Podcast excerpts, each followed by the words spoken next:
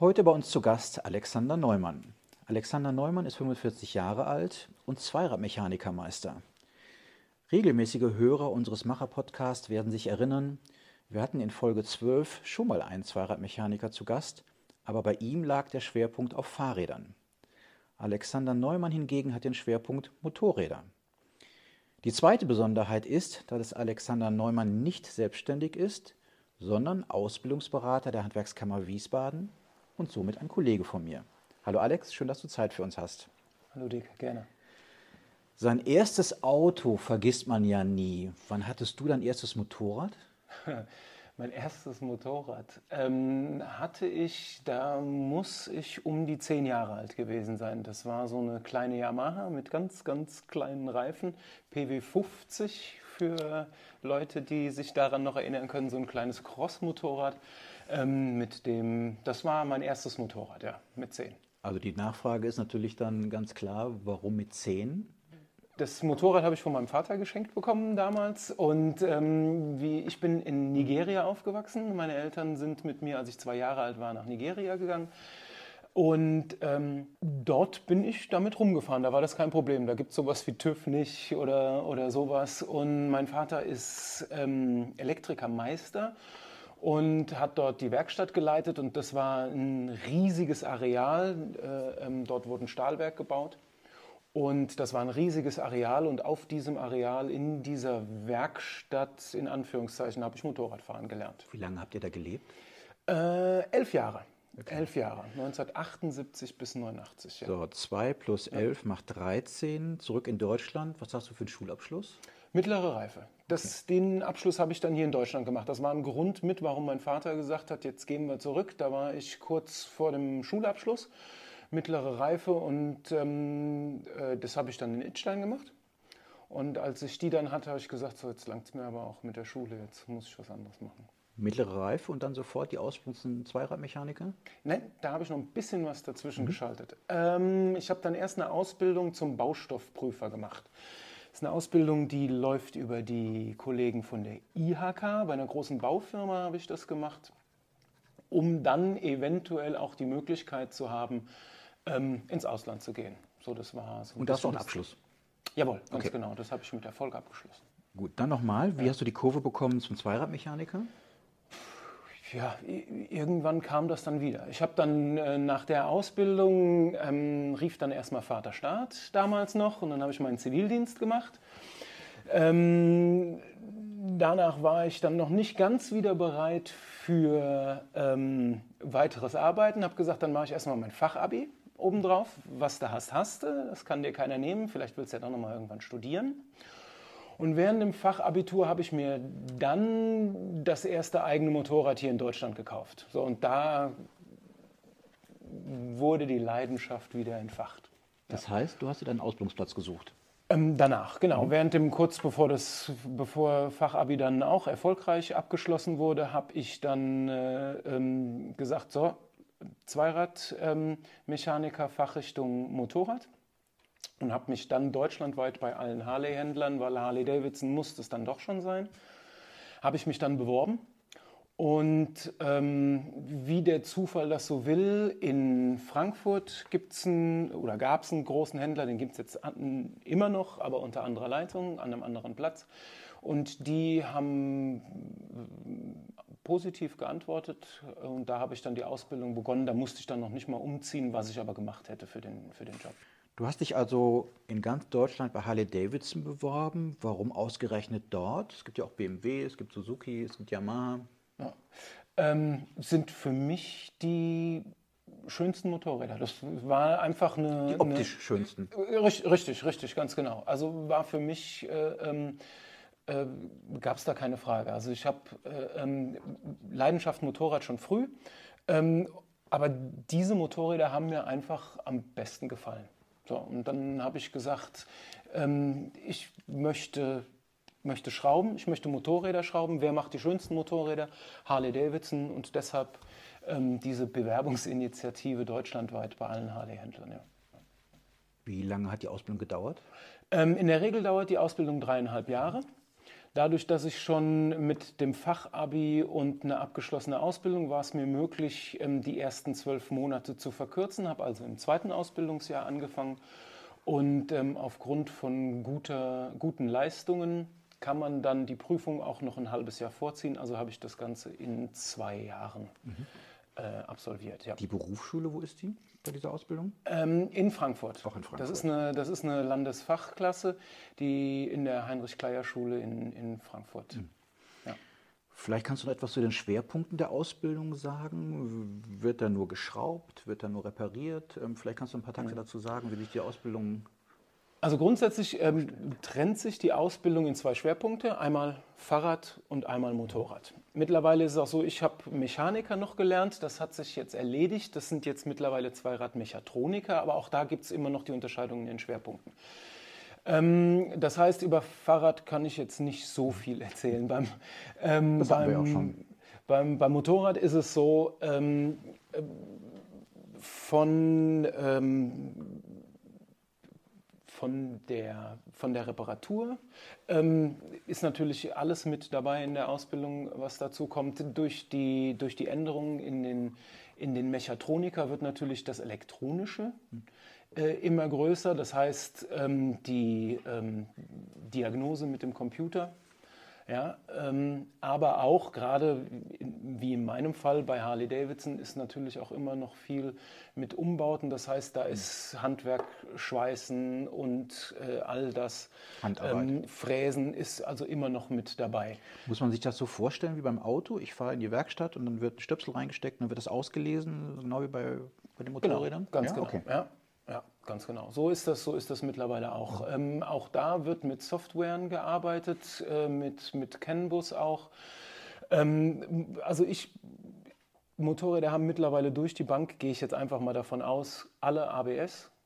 Vergaser gibt es seit Vorsicht, jetzt Jahrzehnten, bin ich mir jetzt nicht sicher, aber seit mehreren Jahren nicht mehr, äh, auch, auch nicht mehr bei Motorrädern. Das ist also alles sehr, sehr elektronisch. Aber die Mechanik muss natürlich auch noch funktionieren und da ist es natürlich gut, wenn die Mechaniker, Mechatroniker auch noch wissen, wie das zu reparieren ist. Gibt es spezielle Voraussetzungen für diese Ausbildung? Also ich sag mal, musst du einen Führerschein haben, musst du was Muckis in den Armen haben? Also gibt es da ähm, Spezielle Voraussetzungen? Also das, was du gerade genannt hast, wären alles nur sollte.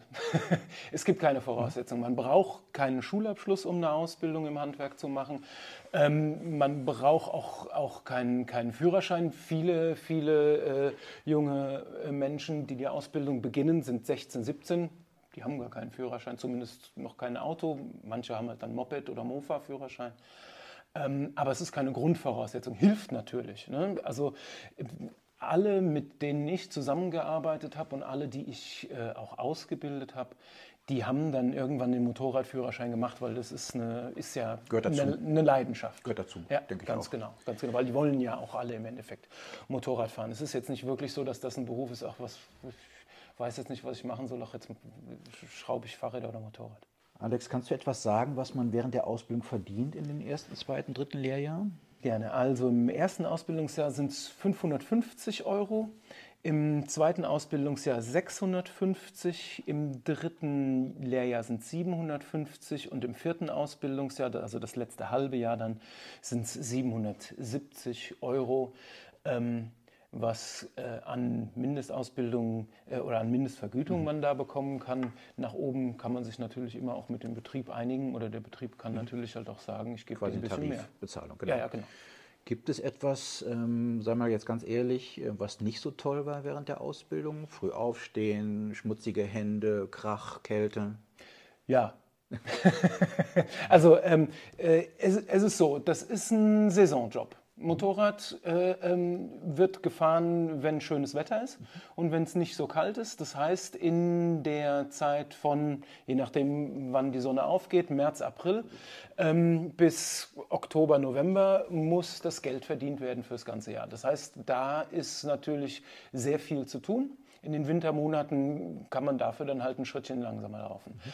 Ähm, früh aufstehen passiert auch. In der Regel fangen die, fangen die Werkstätten früher als der Verkauf an. Die fangen dann so um 8 Uhr an oder so oder um 7 Uhr manche Werkstätten. Also das ist schon, ist schon noch okay. Für mich finde ich. Ähm, aber es ist klar, es ist ein, es ist ein Saisonjob und dann kann es im, im Sommer kann's auch schon mal ein bisschen länger werden, ja. Aber wie eingangs erwähnt, du bist ja Meister. Das heißt, du hast dann unmittelbar nach der Gesellenprüfung auch den Meister gemacht, die Meisterschule besucht? Das ist möglich. Mhm. Ich habe aber einen anderen Weg gewählt.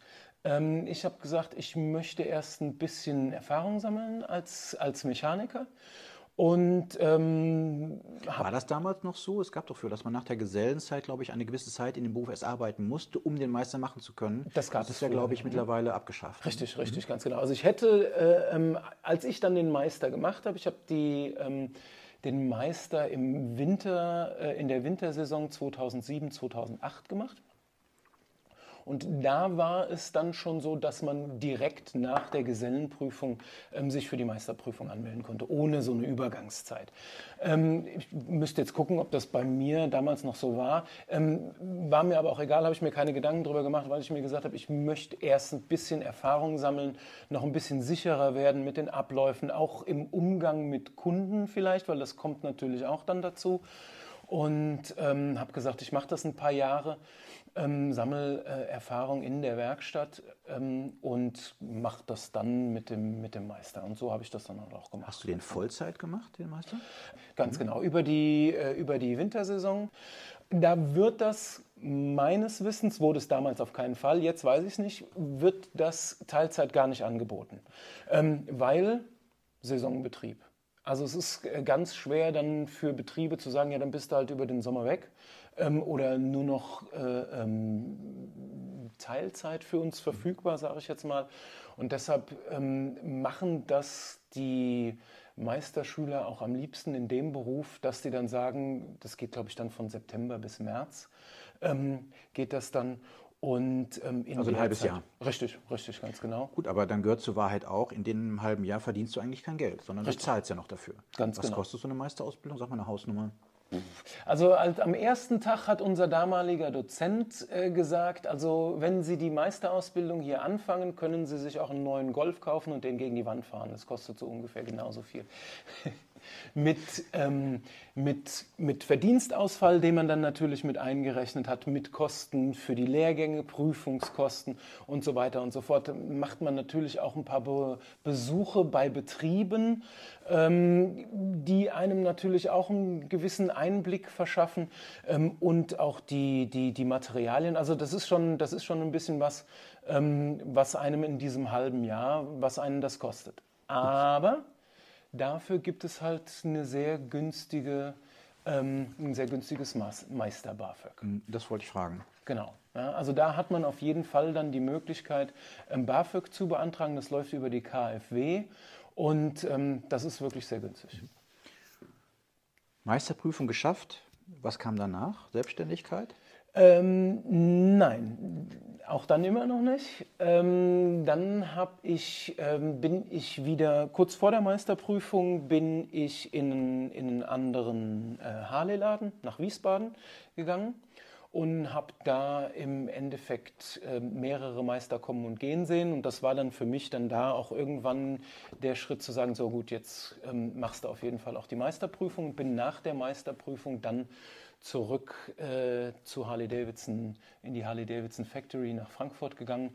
Das war zu dem Zeitpunkt der größte Harley-Händler Europas und das ist natürlich dann äh, nochmal eine ganz andere Herausforderung. Da war ich dann als stellvertretender Werkstattleiter beschäftigt. Das heißt, du hast als angestellter Meister ja. gearbeitet. Das gibt es ja auch. Man muss ja nicht unbedingt selbstständig werden. Richtig, genau. ganz genau. Wir waren da zu dem Zeitpunkt ähm, ähm, ein äh, Meister, der der Werkstattleiter war. Ich kam dann als zweiter Meister dann hinzu. Also wir waren zu zweit äh, als Meister beschäftigt, äh, Werkstattleiter und Stellvertreter. Ja.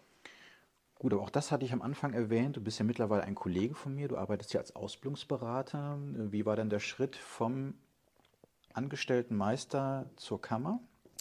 Ähm, ich habe in der Harley Factory mich auch um die Auszubildenden gekümmert.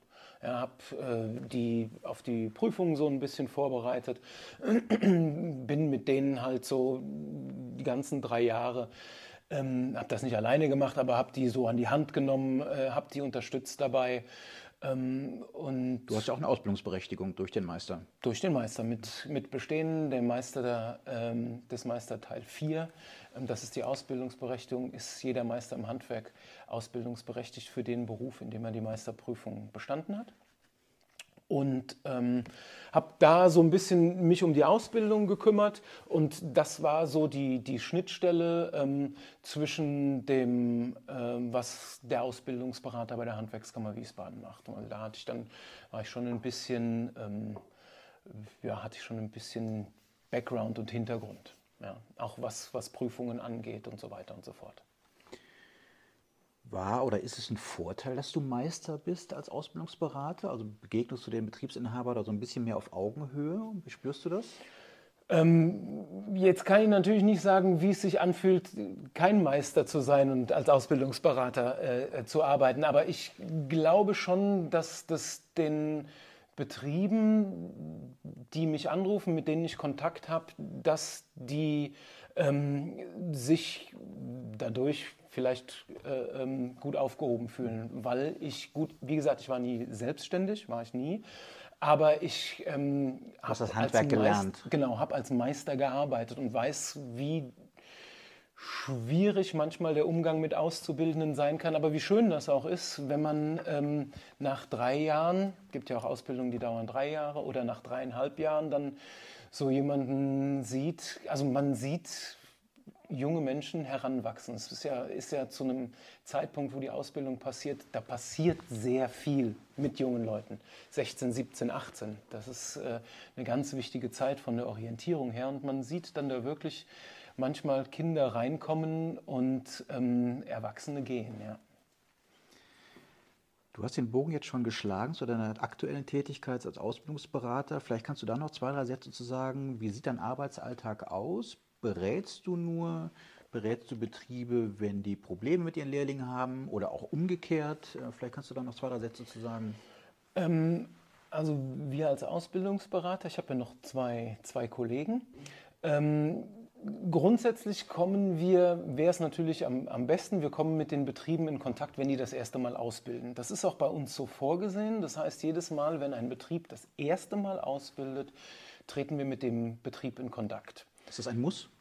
Ähm, ja. Mhm. ja ähm, das heißt, du checkst, ob der Betrieb in der Lage ist, auszubilden. Richtig, Gut. richtig, ganz genau. Also wir fahren dann auch in die Betriebe und ähm, stellen uns da vor als Ansprechpartner für die Betriebe, falls da Unterstützung irgendwann mal benötigt wird, falls Fragen aufkommen oder so. Und wir stellen dann auch in den Betrieben fest, ob denn auch alles da ist, ähm, was es bedarf, um den Betrieb ausbilden zu können, äh, um den Beruf ausbilden zu können. Und ähm, dann werden wir von den Betrieben kontaktiert, meistens wie immer, wenn es Schwierigkeiten gibt. Also es kommt auch mal vor, dass mich ein Betrieb anruft und sagt, Herr Neumann, boah, das war eine super Auszubildende, das ist alles toll gelaufen. Äh, ich äh, freue mich so, dass äh, die Ausbildung so super war. Das kommt auch vor, leider viel zu selten, können wir natürlich auch öfter vertragen. Ähm, aber es wird halt oft angerufen, wenn es Probleme gibt. Aber nicht nur Probleme, sondern auch Fragen. Wie sieht denn das jetzt zum Beispiel aus?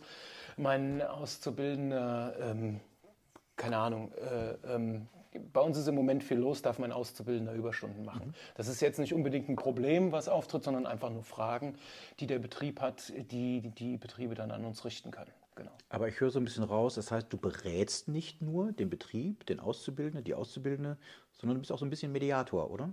Ja, wir sitzen zwischen allen Stühlen, mhm. ja, genau. Ja, ähm, und es sind ja noch mehrere Parteien, die in der Ausbildung mit dabei sind. Berufsschulen, überbetriebliche Lehrlingsunterweisung, die in unseren ähm, Bildungszentren stattfinden. Ähm, Eltern, sind auch ein Teil der Ausbildung, wenn die Auszubildenden noch keine 18 sind. Wie sieht das aus? Berätst du nach Gewerk oder nach Gebiet? Wir haben ja einen relativ großen Kammerbezirk, der mhm. hochgeht bis in den Vogelsbergkreis. Habt ihr euch das aufgeteilt, die Gebiete? Ja, genau. Also bei uns bei der Handwerkskammer Wiesbaden ist das so, wir haben uns äh, nach Gebieten unterteilt. Also ich bin zuständig für den Bereich Mittelhessen, das heißt für die drei Landkreise Lahn-Dill, Gießen und den Vogelsbergkreis. Es gibt auch Handwerkskammern, die haben das nach Gewerken unterteilt, aber bei uns ist das durch unsere Größe ist das halt einfach so, dass das irgendwann mal so festgesetzt wurde. Wir machen das nach Landkreisen. Ja. Du hast das Thema Fachkräftebedarf angesprochen. Ähm, du bist ja in doppelter Sicht eigentlich ein Fachmann. Ähm, das Handwerk klagt ja bei mangelndem Nachwuchs. Ähm, was ist deine Meinung? Woran liegt das? Warum kriegen wir die Jugendlichen, die jungen Menschen nicht ins Handwerk? Oder zu wenig? Das ist eine, das ist eine gute Frage. Ähm, und wahrscheinlich auch schwer zu beantworten, warum das so ist. Vielleicht fehlt es an, an, Informationen, die, weiter, die weitergegeben werden. Ist Handwerk nicht sexy genug für junge Menschen? Verdienen die zu wenig? Ja. Doofe Arbeitszeiten? Verdienen zu wenig ist vielleicht ein Teil, aber das ist auch nur die halbe Wahrheit. Also ähm, auch im Bau zum Beispiel, bei den Bauhandwerken wird sehr gut schon in der Ausbildung bezahlt, aber auch die ähm, klagen über einen ähm, mangelnden Nachwuchs. Also das ist es nicht nur. Ähm, ich glaube, es hat viel einfach mit dem Bewusstsein zu tun, dass es da sowas gibt. Ja, ähm, wurde vielleicht auch in der, in der Vergangenheit ähm, äh, nicht, äh, nicht genug da schon beworben, wo es am besten beworben werden sollte, nämlich in den Schulen. Ähm, also ich zum Beispiel, gut, jetzt ist es bei mir so, mein Vater ist Handwerker, das heißt, da ist man schon so ein bisschen vorbelastet. Ähm, aber ähm, ich habe Praktika gemacht. Ich war ja in der Realschule. Meine Praktika habe ich bei einem Heizungsbauer gemacht. Und ähm, war bei mir halt aber auch so, durch, durch meinen Vater war das bei mir schon so, das hat mich auch interessiert, das Handwerk grundsätzlich. Wenn das jetzt aber von den Eltern nicht vorgegeben ist, ähm, ist da unterstelle ich jetzt einfach mal auch vielleicht von den, von den Lehrern, die ja von ihrer eigentlichen Karriere, die sie so machen, wenig Berührungspunkte auch mit dem Handwerk haben, ist da vielleicht auch ähm, nicht so viel, kann man jetzt denen noch nicht so wirklich einen Vorwurf machen, aber ist vielleicht auch nicht so viel Wissen darüber da, was es denn an Handwerk gibt, wie wichtig das auch ist. Gehst du in ja. Schulen?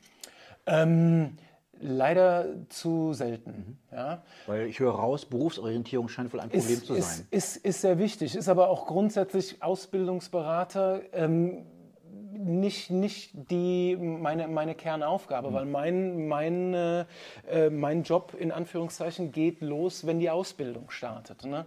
Aber Berufsorientierung ist äh, schon eine wichtige Sache. Wir von, der, von, von den Ausbildungsberatern stehen auch auf Ausbildungsmessen zum Beispiel. Da gibt es in jedem Handkreis mindestens eine, in manchen äh, äh, in, in Landkreis, in manchen mehrere, wo dann natürlich auch Schulklassen mhm. kommen. Nochmal zurück zu deinem erlernten Beruf, zum Zweiradmechaniker. Ähm, ist das ein Beruf mit Zukunft? Und die Frage ist, ähm, wie würdest du Werbung für diesen Beruf machen, für deinen speziellen Beruf? Ähm, ich finde, es ist ein Beruf mit Zukunft, die ähm, also grundsätzlich muss man sagen, ähm, wenn wir jetzt von einem Motorrad reden, und besonders äh, mit den Motorrädern, mit denen ich immer zu tun hatte, das ist das Unnützte, was man braucht. Braucht kein Mensch. Ja? Luxus. Im, richtig, mhm. genau. Ja? Ähm, denn du kannst im, im, Winter, klar kannst du damit fahren, es wird aber immer nur noch gefährlicher. Und, ähm, aber es ist, ein, es ist eine Leidenschaft. Ja, ich spreche jetzt von ganz, ganz klar erstmal nur von den, von den Motorrädern. Das ist eine Leidenschaft. Bei mir geweckt durch meinen Vater. Da war ich zehn Jahre alt. Ich fahre bis heute Motorrad, fahre fahr, äh, gerne Motorrad, immer wenn es geht. Fährst du auch im Winter? Äh, nö. Okay. 45, nö, mache ich, mach ich nicht mehr. Ähm, habe ich aber jahrelang, ich habe jahrelang, auch als ich die Ausbildung ähm, gemacht habe, habe ich in Wiesbaden gewohnt, in Frankfurt die Ausbildung gemacht habe überhaupt kein Auto besessen. Solange es ging bis 7 Grad, dann wird es eklig, äh, bin ich mit dem Motorrad von Wiesbaden nach Frankfurt und zurückgefahren. Ähm, dann mit öffentlichen Verkehrsmitteln bis ich dann irgendwann gesagt habe, ja gut, jetzt kaufe ich mir dann auch mal ein Auto. Ähm, es ist eine Leidenschaft und ähm, die wird auch sehr oft von Vätern und Müttern an ihre Kinder weitergegeben. Und von daher hat das für mich auch Zukunft. Auch da passiert viel mit Elektroantrieb. Und, Wird das kommen für Motorräder? Bitte? Wird das kommen für Das ist schon Motorräder? da. Das ist schon da. Es gibt, gibt Elektromotorräder, die, die, schon, die schon auf dem offenen Markt. Ja, aber ähm, gerade bei Harley ist doch, sind doch die Geräusche faszinierend, oder nicht? Wie, wie macht das Harley zum Beispiel? Ähm, Harley hat da extra, ähm, da gibt es bestimmt ein super amerikanisches Wort für, ähm, fällt mir jetzt nicht ein. Aber die haben da was zu entwickelt. Du kannst das Ding auch so klingen lassen wie eine richtige, richtige in Anführungszeichen Harley, wobei das Ding eigentlich nur so Ein künstlicher- künstlicher Sound. Summs, genau, ein, ein künstlicher Sound wurde da, wurde da erzeugt, ganz genau. Kann man machen. Aber es gibt eine, gibt eine ähm, elektrische Harley, die zu kaufen ist. Ja. Und äh, im, im Rollerbereich ähm, sind, sind, ja schon, sind ja schon seit, seit äh, mehreren Jahren sind äh, da Elektromotoren mit dabei. Und beim Fahrrad ganz klar, das ist äh, auf jeden Fall was, was immer mehr kommt. In den Städten fahren immer mehr Leute äh, Fahrrad. Es fahren heutzutage ähm, Leute Fahrrad, die wären vor 20 Jahren, weil es keinen Elektroantrieb gab, nicht Fahrrad gefahren, gerade ältere Menschen. Ähm, Finde ich super. Was fährst du für Motorräder? Ähm, ich fahre eine Triumph Bonneville für, zum täglichen Bedarf und habe natürlich auch eine Harley. Ähm, die wird, wenn, äh, es, wenn die Sonne scheint und fünf Tage vorher und danach kein Regen Das heißt, du bist eher ein Cruiser als ein Ja. Autobahnfahrer. Ja, genau. Ich habe, ähm, ja, genau. Also auf der Autobahn fährt man sich nur die Reifen eckig. Ähm, ich bin jetzt mal ganz persönlich neu. Was kostet eine Harley Davidson? Was muss ich dafür anlegen? Ähm, grundsätzlich wie bei allem nach oben offen keine Grenzen. Aber es gibt Modelle bei Harley Davidson, jetzt bin ich nicht mehr ganz so drin, ähm, aber ich glaube, das geht mittlerweile schon unter 10.000 Euro los. Oh ja. Ja, also da gibt es Einsteigermodelle ähm, und ähm, wie gesagt, nach oben sind da keine Grenzen gelegt. Ähm, nicht nur bei Harley, sondern auch äh, jetzt zum Beispiel BMW ähm, ist es so, dass da mittlerweile viel Wert auch auf Individualisierung, Customizing gelegt wird. Und ähm, je individueller, desto teurer Desto teurer. natürlich halt. Das ist, das ist ganz klar. Alex, äh, man hört so ein bisschen auch die Leidenschaft ähm, für Motorräder, aber auch fürs Handwerk bei dir raus. Ähm, wie würdest du den Satz vervollständigen? Handwerk ist für mich. Handwerk ist für mich Leidenschaft. Leidenschaft. Das ist was, was man oder ich immer gemacht habe, weil ich es wollte. Ja? Ähm, auch jetzt noch an meinen Motorrädern und auch am Motorrad von meiner Frau, die auch Motorrad fährt, ähm, lege ich auch immer noch gerne selbst Hand an, ähm, weil das mir Freude macht.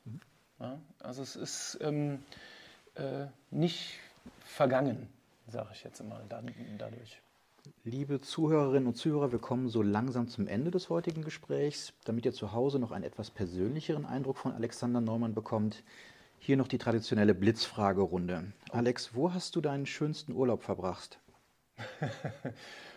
Boah, das ist, das ist schwer zu sagen. Dadurch, dass ich in ähm, Afrika, Nigeria aufgewachsen bin, ähm, habe ich da eine ganz besondere Verbundenheit und zieht es mich auch immer wieder hin. Aber grundsätzlich ist bei mir der schönste Urlaub immer der nächste.